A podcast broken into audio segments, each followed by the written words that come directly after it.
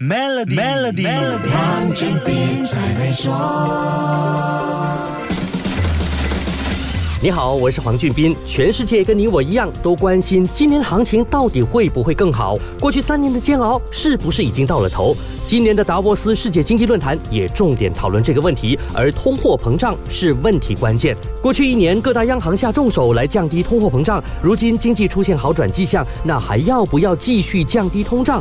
如果为了降低通胀引起了经济衰退，是不是值得呢？这些都引起了讨论。著名经济学家 Larry Summers 解释了目前很多人误解的一个反事实观点，那就是我们是不是承受了更高的通货膨胀就不会有经济衰退呢？他说，这个反事实观点实际上应该是，如果处理通货膨胀失败，我们之后很可能会面对更大和更严重的经济衰退。国际货币基金组织 IMF 的总裁 Kristalina Georgieva 在同一场座谈会上指出，我们不知道通货膨胀接下来会不会继续下降。假使目前一些利好的消息，像中国成长快速，刺激了油价和天然气突然飙升，这倒回来又会给通胀带来巨大压力。上个世纪七十年代爆发的大通胀就是一个历史教训。美国央行当年为了刺激就业市场，实行了宽松货币政策，结果导致国内通货膨胀飙升，后来不得不把利率调高到接近百分之二十的水平。在油价波动、货币投机活动等的推波助澜下，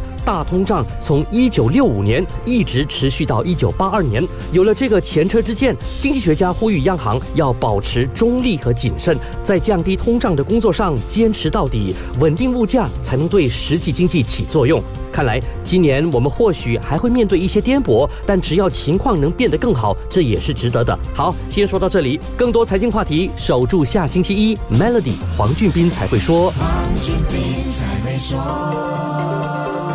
通过 Maybank Premier 的理财方案，为你建立财富的同时，还有机会赢取一辆 Mercedes-Benz 电动车。详情浏览 Maybank Premier Wealth.com/rewards，需符合条规。